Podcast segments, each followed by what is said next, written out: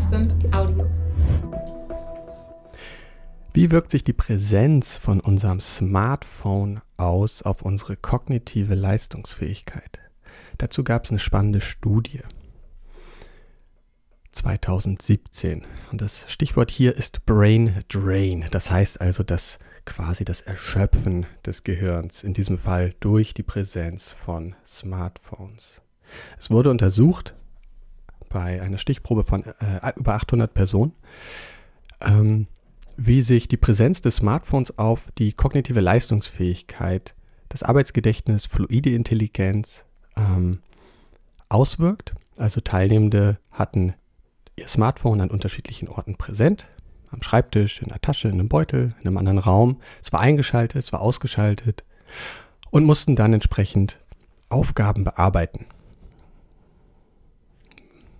Personen sollten auch angeben am Anfang, wie ja abhängig sie sich oder emotional abhängig sie sich von diesem Gerät fühlen.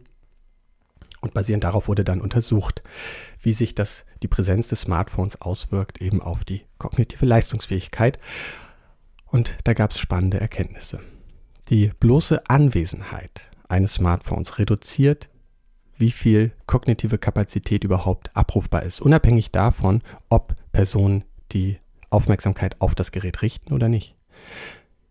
Personen, die angeben, ich bin stark von meinem Smartphone abhängig, erleben, was nicht so überraschend ist, die stärksten Auswirkungen auf ihre kognitive Leistungsfähigkeit, wenn das Gerät sichtbar irgendwie präsent ist. Die Auswirkungen der Präsenz eines Smartphones werden dadurch beeinflusst, wie relevant ich das Gerät finde und wie präsent es bei mir liegt. Es wurde also untersucht in der Tasche, es ist in meiner Nähe, ich weiß, es ist da, aber ich sehe es jetzt nicht direkt. Ne? Es liegt vielleicht vor mir direkt auf meinem Tisch oder es ist in einem anderen Raum.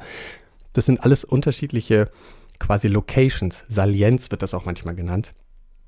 Das beeinflusst eben, wie äh, stark ich dann beeinträchtigt bin in meiner Leistungsfähigkeit, kognitive Aufgaben zu bewältigen.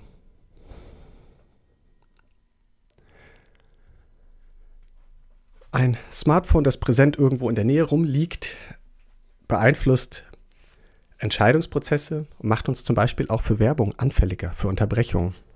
Die müssen dann gar nicht unbedingt auf dem Smartphone auftauchen, die können auch woanders auftauchen. Wir sind trotzdem empfänglicher für Unterbrechungen.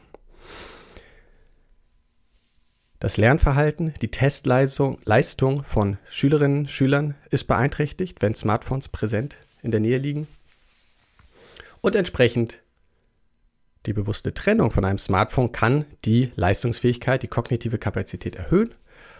Also eine intentionale Entkopplung, eine sogenannte, und kann natürlich verringern das Risiko, dass wir digital abgelenkt werden.